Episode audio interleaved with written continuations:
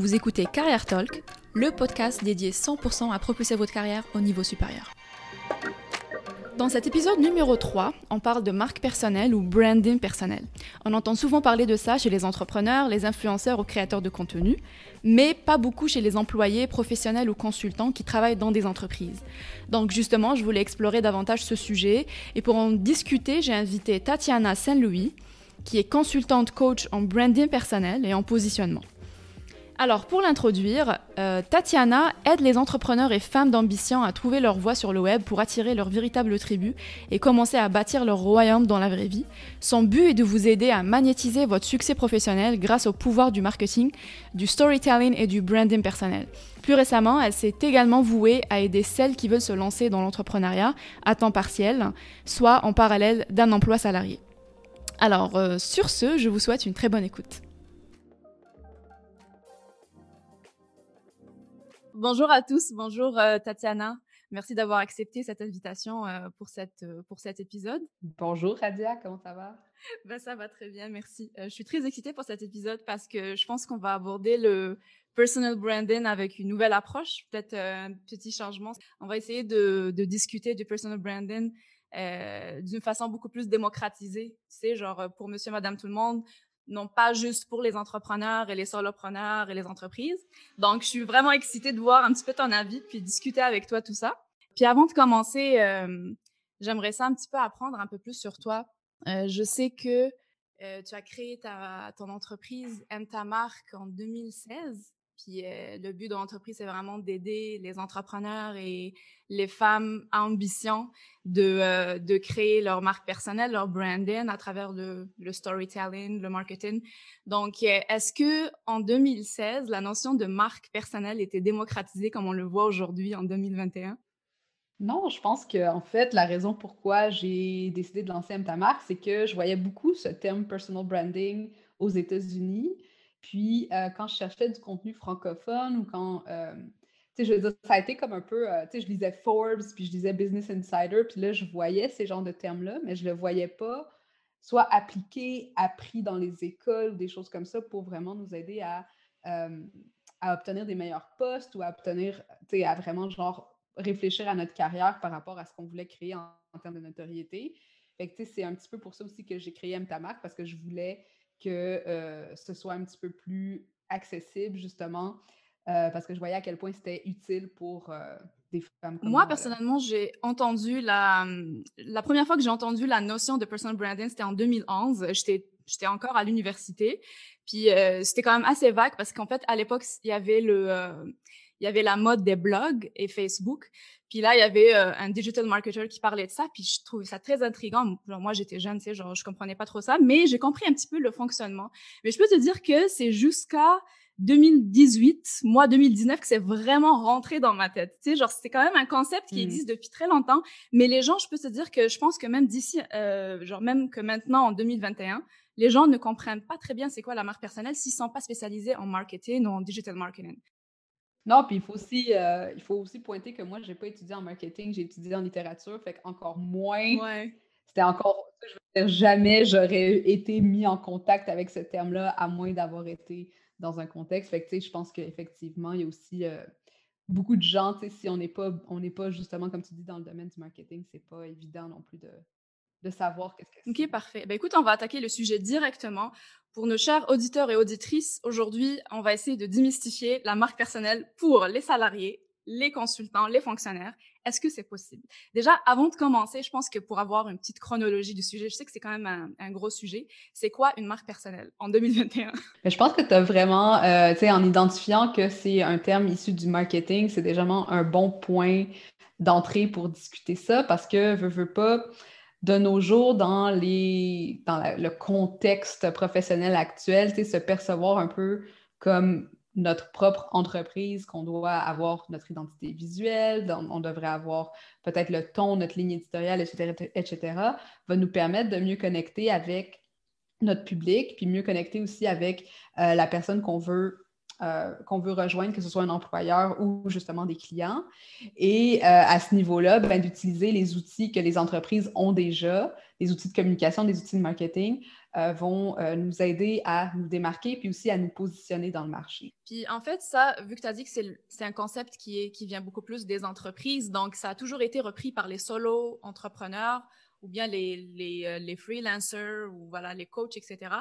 est-ce que c'est destiné, est-ce que tu penses que c'est réellement destiné juste aux personnes qui ont une entreprise individuelle ou qui ont, qui ont comme un business solo, ou bien ça peut être démocratisé pour les salariés et les consultants euh, qui travaillent euh, dans une carrière chez, chez des entreprises? Non, ben parce que dans le fond, dans, la, dans le concept de marque, que ce soit une entreprise ou une marque personnelle, il y a tous les euh, éléments qui sont qualitatifs, comme la notoriété, la crédibilité, puis aussi des attributs qui sont plus quantitatif, comme dans le fond, le nombre de leads qu'on va avoir, des choses comme ça, ou le nombre d'entrevues auxquelles on peut euh, accéder en tant que professionnel. Puis moi, personnellement, quand j'ai commencé euh, à travailler avec MTAMAC, moi, j'étais encore en emploi à temps plein, puis mon objectif, c'était de me trouver une meilleure job, mieux payée. Et euh, pour moi, développer mon branding personnel, c'était, dans le fond, pas juste mieux payé, mais aussi dans laquelle je me sentais plus épanouie puis qui ressemblait plus à ce que je voulais en termes de vision pour moi-même. Puis je pense que euh, de développer cette marque personnelle-là, de développer cette présence-là et ce positionnement-là fait qu'on est plus euh, désirable sur le marché de l'emploi, puis on est capable de mieux présenter nos, euh, nos forces, nos aptitudes, nos, désirs, nos goûts.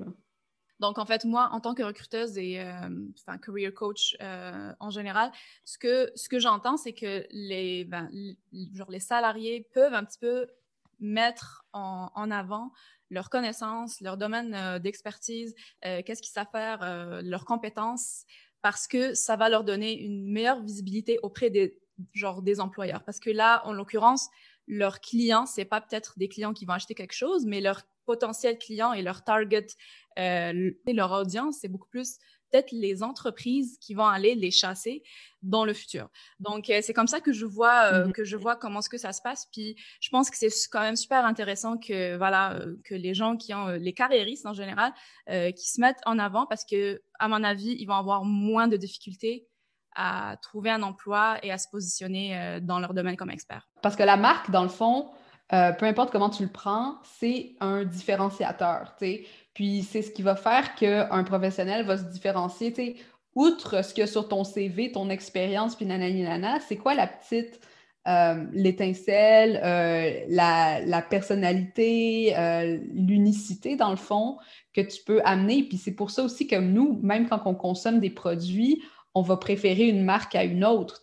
On va aller chercher des caractéristiques qui vont se rapprocher plus de nos valeurs ou qui vont euh, peut-être des fois c'est juste le packaging qui, qu'on aime mieux. Fait que, comment est-ce qu'on peut, à travers notre propre, euh, euh, notre propre branding personnel, montrer le plus rapidement possible toutes ces petites facettes-là de notre personnalité professionnelle puis de nos ambitions? Puis en fait, comment est-ce que concrètement, comment est-ce que ça, ça peut aider dans une carrière, par exemple? Si, si tu as, par exemple, trois points à donner pour euh, comment est-ce que le personal branding va booster la carrière de quelqu'un d'un point de vue, euh, je sais pas, professionnel, euh, projet? Tout est possible, dépendamment de la personne qui l'utilise. Le personal branding, c'est juste un outil. L'outil peut être utilisé bien ou mal.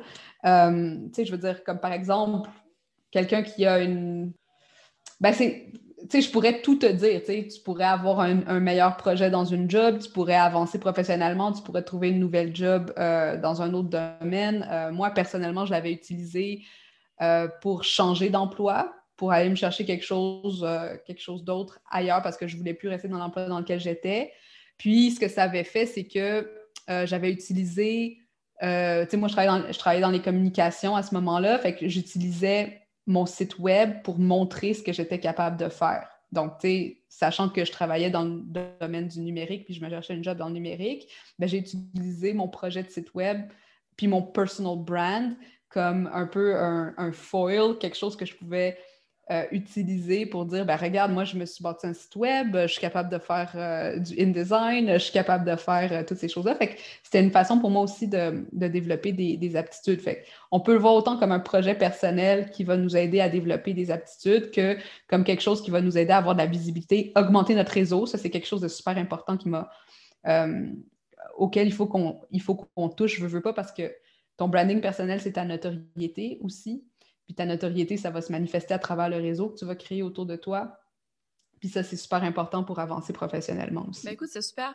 Mais en fait, mettons que quelqu'un qui connaît absolument pas par où commencer, si, euh, s'il a envie de, de, créer sa marque personnelle petit à petit, euh, par où commencer? C'est quoi la première étape, en fait, pour créer sa marque personnelle? Ben, la première étape, c'est je pense que c'est de travailler avec quelqu'un comme toi, comme un, un, coach de carrière qui va vraiment t'aider à identifier c'est quoi la destination, c'est quoi la vision que tu as pour ton futur.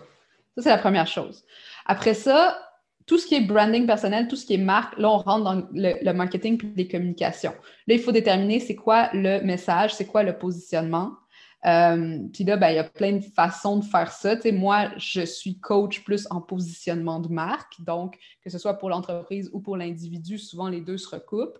Mais euh, nous, ce qu'on fait, c'est que là, on va aller identifier euh, à qui on veut s'adresser, euh, c'est quoi vraiment le, point de contact entre l'expertise que j'ai, donc le travail qui a été fait sur la vision, et euh, ce que les autres ont besoin? Comme par exemple, si je veux travailler pour Apple, puis moi, je veux être euh, un software engineer ou quelque chose comme ça, ben, il faut que je sache qu'est-ce qu'eux, ont spécifiquement besoin comme aptitude ou attitude aussi, qui va faire que je suis un bon candidat pour eux. Puis est-ce que ces aptitudes-là, je les ai? Est-ce que ça ressemble au futur que je vais avoir? Et si oui, comment est-ce que je peux mieux communiquer ça? Puis là, c'est là qu'on peut commencer à travailler euh, les outils de communication comme des sites web ou euh, ou euh, des stratégies de visibilité qui sont au niveau plus de la création de contenu ou des choses comme ça. Je trouve ça genre très intéressant que tu as commencé par définir ta cible, mais avant ça, vu qu'on est dans le dans un contexte de des carriéristes et des salariés,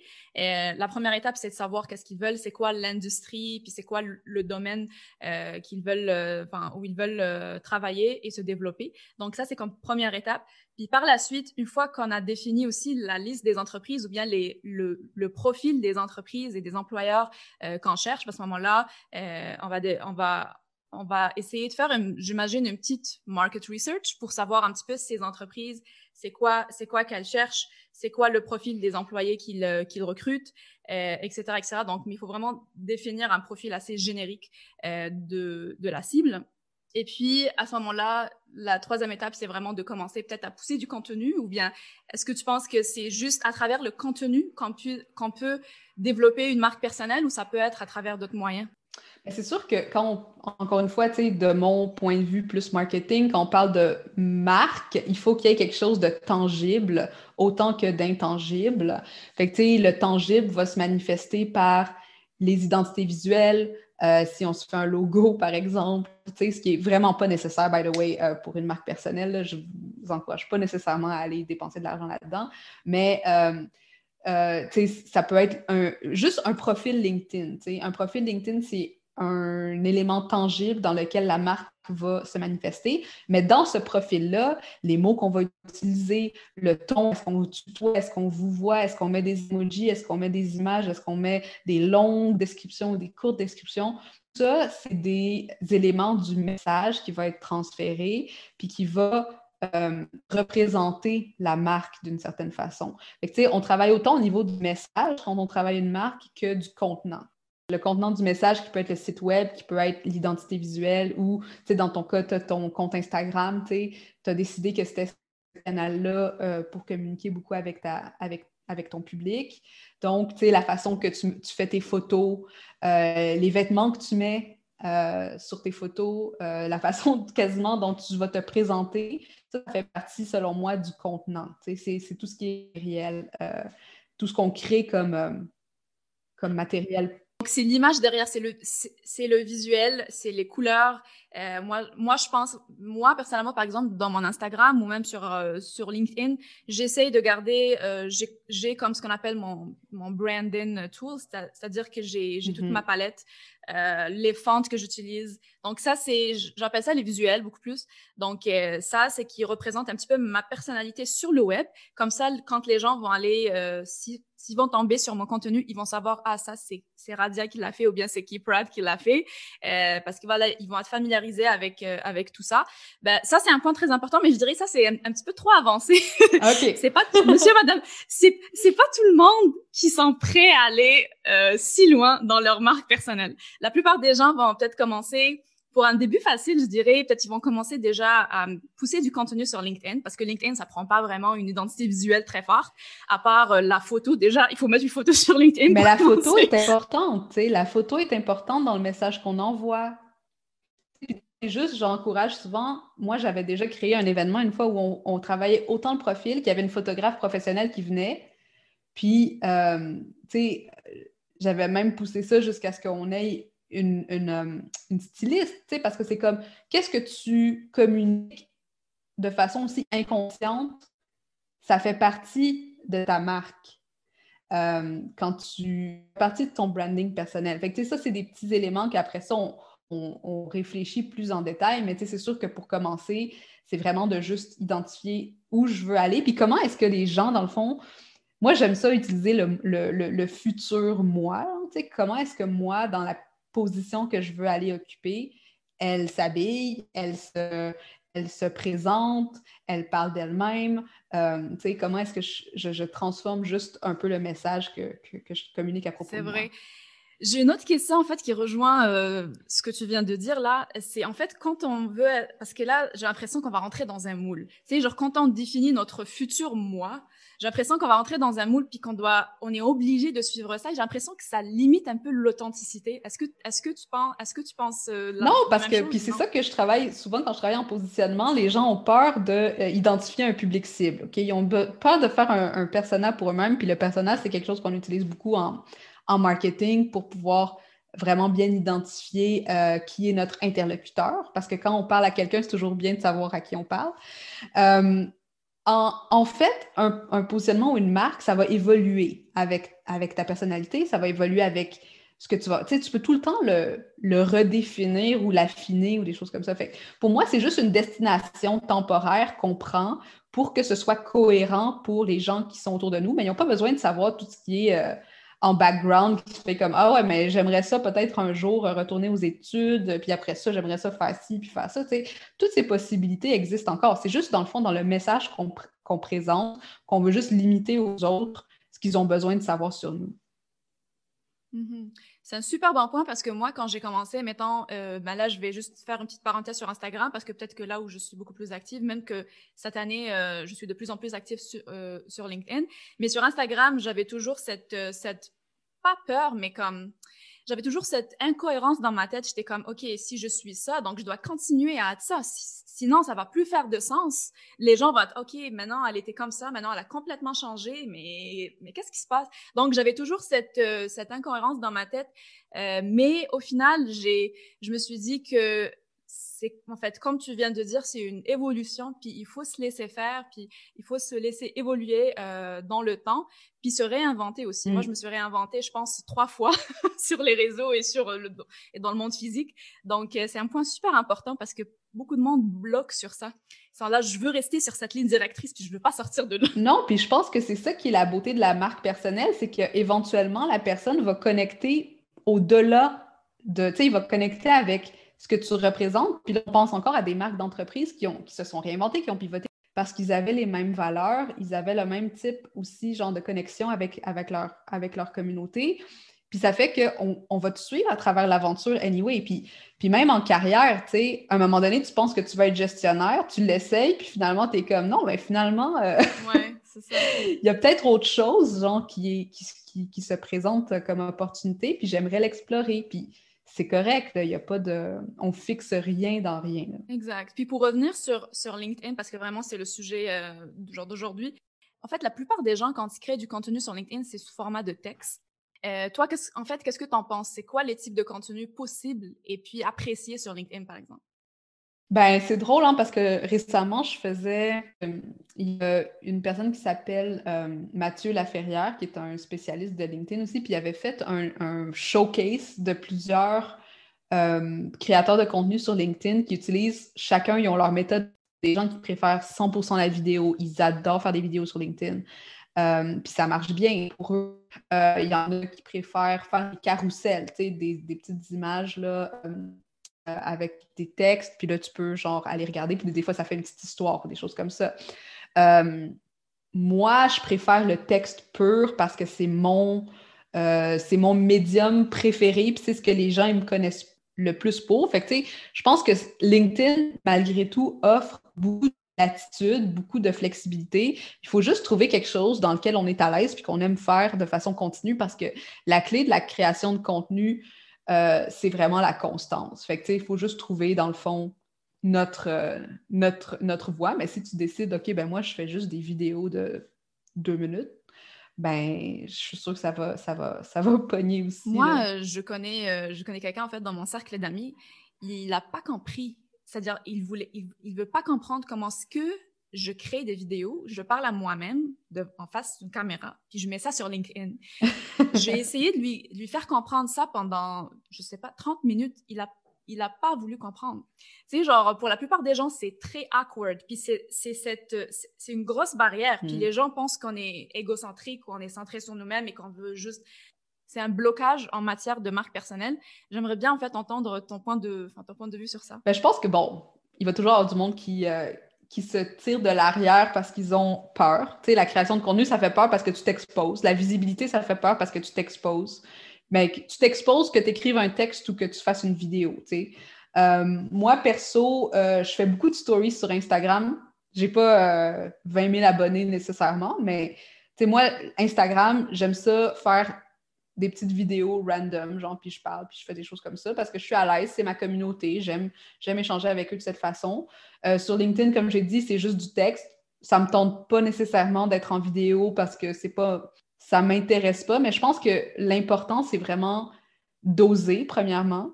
sais, pas nécessairement focuser sur qu'est-ce qui va marcher, qu'est-ce qui va m'amener plus de vues, qu'est-ce qui va, genre, mais vraiment de euh, rester authentique avec notre message. Puis au début, tu peux commencer avec juste du texte, puis à un moment donné, tu essaies une vidéo, puis si la vidéo, t'aimes pas ça, ben t'arrêtes. Puis il faut expérimenter avec les réseaux sociaux, puis avec, avec la visibilité, mais, mais l'important, c'est comme premièrement, tu peux toujours faire delete si tu n'aimes pas ça, si tu n'es pas content.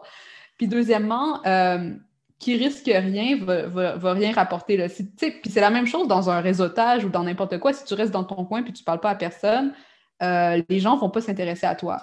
C'est ça, en fait. Moi, ce que j'expliquais, en fait, par rapport à ce blocage où les gens qui pensent que, voilà, c'est juste les, les personnes, c'est un peu weird et c'est un peu bizarre de, de se mettre euh, sur Internet. Moi, ma réponse, c'est que les créateurs de contenu, c'est pas parce qu'ils ont besoin d'attention qu'ils créent du contenu, mais, parce qu'ils ont besoin de, partager leurs connaissances, de partager euh, leur savoir, de partager leur, leur métier aussi, leur domaine d'expertise.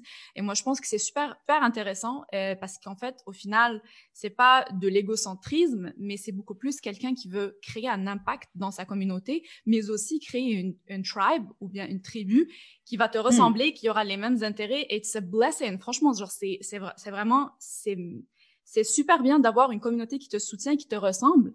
Euh, en fait, je pense que c'est, c'est, euh, c'est comme un, euh, un aspect humain de base de se connecter avec les gens. Donc ça, c'est comme vraiment, c'est primaire. Pour moi, je pense que c'est le besoin de, de créer une communauté, d'être, de vivre en tribu. C'est, normal et c'est pas égocentrique, c'est pas bizarre, c'est pas awkward. C'est juste qu'avec l'avènement des, des réseaux sociaux et de la vie virtuelle, ben, les gens utilisent la vidéo pour pouvoir connecter avec d'autres personnes, pour pouvoir créer, euh, générer des leads, euh, comme tu as dit. Donc ça, euh, pour les gens qui nous écoutent et qui savent pas qu'est-ce que ça apporte, la marque personnelle, moi, en tout cas, pour moi, je pense que ça apporte de l'impact, ça apporte un réseau, un tribe, et aussi des leads si vous êtes en business. Et si vous êtes salarié, ça peut vous apporter des employeurs et des entreprises qui sont à votre image, qui vont venir vous chercher. Que moi, c'est ça un petit peu ce que je pense que ce qu'une marque personnelle peut apporter. Je sais pas si tu as d'autres choses à rajouter ou. Euh, absolument. Puis, tu sais, tout le travail d'un positionnement de marque, c'est pour attirer vers toi des clients organiquement. Tu sais, c'est pour attirer des employeurs organiquement parce que éventuellement, tu sais, tu veux pas avoir à aller cogner aux portes. Les gens, ils vont venir vers toi. Les gens vont venir naturellement vers toi parce que tu as la notoriété, tu as la crédibilité. Puis par rapport à la vidéo ou au texte ou whatever, là, c'est là qu'on rentre plus dans des stratégies là, euh, en soi, mais, mais moi, quand j'ai commencé euh, Aime ta marque, c'était purement du blog. C'était juste du blog. Puis en 2016, ça faisait longtemps que la mode, tu l'as dit, c'était depuis 2011 que là, il y avait des blogs. Fait que, je me disais, ah ben là, qui qui va lire un autre blog, Mais l'important, c'est de juste toujours être tourné vers la valeur qu'on veut créer, puis de se rappeler qu'on fait ça, comme tu dis, pour avoir un certain impact, puis pour que d'autres gens se reconnaissent aussi dans ce qu'on dans vit, dans ce qu'on partage, puis dans, parce que dans le fond, que ce soit un lien d'emploi ou un lien client-fournisseur ou un lien entrepreneurial, les gens, ils veulent juste se reconnaître, ils veulent se sentir qu'ils sont à leur place, qu'ils sont avec les bonnes personnes, qu'ils sont entourés des bonnes personnes, qu'ils sont avec la bonne équipe. Puis, puis je pense que c'est ça que la marque personnelle elle permet, permet c'est de, avant même de devoir te prouver, tu as déjà montré tu es dans quelle équipe. Oui, exact. Puis en fait, pour retourner sur LinkedIn, par exemple, euh, si on a envie de donner un petit blueprint, c'est pour euh, commencer déjà à, à, faire un petit pas dans la création de sa marque personnelle. Ben, moi, pour moi, le contenu est euh, fondamental. C'est la première chose, dans le fond, que dans les formations que je donne, je, fais. Parce que les deux choses qui vont déterminer si une personne va euh, soit te faire une demande de connexion ou vouloir en savoir plus sur toi, ça va être ton titre professionnel, ce qui est en dessous de la photo, et euh, ton résumé. Fait que le petit texte de présentation. Puis souvent, ces deux choses-là sont pas optimisé parce qu'il y a plein de façons d'optimiser à ce niveau-là parce que, veux, veux pas, LinkedIn est aussi un moteur de recherche, donc il faut optimiser pour l'algorithme LinkedIn, mais il faut aussi s'assurer qu'on dit les bonnes choses. C'est pour ça que le, le, le, travail de positionnement est aussi important parce que pour pouvoir créer ces bonnes pièces de contenu-là, il faut savoir qu'est-ce que notre public idéal recherche et notre public idéal est en lien avec la vision qu'on veut. Donc, si on se cherche par exemple une job, euh, dans, un, dans une certaine industrie, dans un certain domaine, on identifie c'est qui notre employeur de rêve, c'est qui notre recruteur de rêve, et qu'est-ce que ce recruteur voudrait retrouver euh, dans, notre, euh, dans notre description, dans notre profil, pas seulement en termes de skills, mais aussi en termes d'attitude, en termes de, facilité à lire, d'aide ou des choses comme ça. Fait on fait comme un reverse engineer de savoir, moi, je veux me rendre idéalement là. Qu'est-ce que j'ai besoin de mettre en place? Qu'est-ce que j'ai besoin de communiquer pour que euh, cette personne-là comprenne le plus rapidement possible que je suis la personne pour mhm, elle. Parfait. Puis en fait, pour éviter les grosses erreurs, c'est quoi les gros faux pas à éviter dans son positionnement euh, mettant sur LinkedIn? Euh, les grosses erreurs. Bon, ben, premièrement, c'est sûr de ne pas avoir de photos. Ça, c'est probablement la chose qui fait qu'on ne va pas connecter avec quelqu'un sur LinkedIn. Euh, un profil pas rempli. L'autre chose que je vais vous encourager à essayer de ne pas faire, mais je sais que c'est difficile parce que quand on n'est pas habitué, on a, on a l'impression qu'il faut se vendre en parlant de soi tout le temps, tout le temps dire genre, donc euh, j'ai tel diplôme, j'ai telle expérience, j'ai tel... On parle juste, juste, juste de nous, mais d'essayer de voir comment est-ce que vous pouvez euh, mettre dans la position de l'autre personne, mettons le, le recruteur, de voir qu'est-ce que je peux faire pour l'aider cette personne-là à bien choisir, bien me choisir. Toujours être dans une position comme d'ouverture d'aide, au lieu d'être dans OK, il faut absolument genre qu'il sache absolument tout sur moi, que je raconte mon histoire de A à Z, puis là, ça, c'est, je pense c'est un faux pas qu'on fait sur LinkedIn euh, au début quand on est, on, s'essaye parce qu'on pense que on doit faire notre CV sur LinkedIn, mais LinkedIn, c'est pas vraiment un CV, c'est plus comme si tu allais dans un réseautage puis tu te présentais, tu ne commencerais pas par dire euh, cinq minutes de, de, monologue sur toi-même. Des gens vont faire. Moi, je pense qu'en réseautage, la meilleure approche, c'est vraiment d'être relax, d'essayer d'aider les gens, puis euh, d'essayer, ben, bien évidemment, parler de soi, mais quand on le demande, puis il faut toujours euh, s'intéresser aux autres avant que de parler de nous-mêmes. Donc, je pense que c'est un super bon point. ben, écoute, je sais pas, je pense qu'on a fait le tour un petit peu de, de LinkedIn. Est-ce qu'il y a d'autres points? Que tu penses que c'est pertinent un petit peu de parler de la marque personnelle, peut-être sur LinkedIn, pour les gens qui, voilà, qui ne, qui n'ont aucune idée. Genre vraiment pour les gens qui n'ont aucune idée par où commencer, tu vois. Euh, ben, je pense que c'est ça. Tu sais, si vous avez peur peut-être de créer du contenu parce que c'est tout nouveau, tu sais, commencez à juste vous intéresser. Puis la chose que j'entends souvent à propos de LinkedIn, c'est Ah, mais c'est plate LinkedIn. C'est plate si tu as du monde plate. Oui, c'est vrai. Il y a plein de gens super intéressants sur LinkedIn. Fait que au début, si vous n'êtes pas habitué avec ce réseau social-là, de juste peut-être commencer à aller voir est-ce qu'il y a des gens qui sont intéressants dans d'autres industries ou dans mon industrie, mais pas juste les gens que vous connaissez de votre travail, tu sais, vraiment, euh, qui fait des choses intéressantes sur LinkedIn? Puis là, commencer tranquillement à aller commenter, à aller aimer des publications, parce que ça, ce que ça fait, c'est que euh, vous allez voir de plus en plus du contenu intéressant, puis ça va être inspirant aussi sur qu'est-ce qu'on peut ajouter en termes de conversation. Ben écoute, euh, je pense, je pense que c'est la fin de l'épisode. Je vais, te, je vais te dire un grand merci pour ta participation. Je pense que ça a été super bien, même avec les petits soucis euh, d'Internet que j'ai en ce moment. Mais je pense que ça a été super bien. Merci beaucoup et je vous vois dans les prochains épisodes.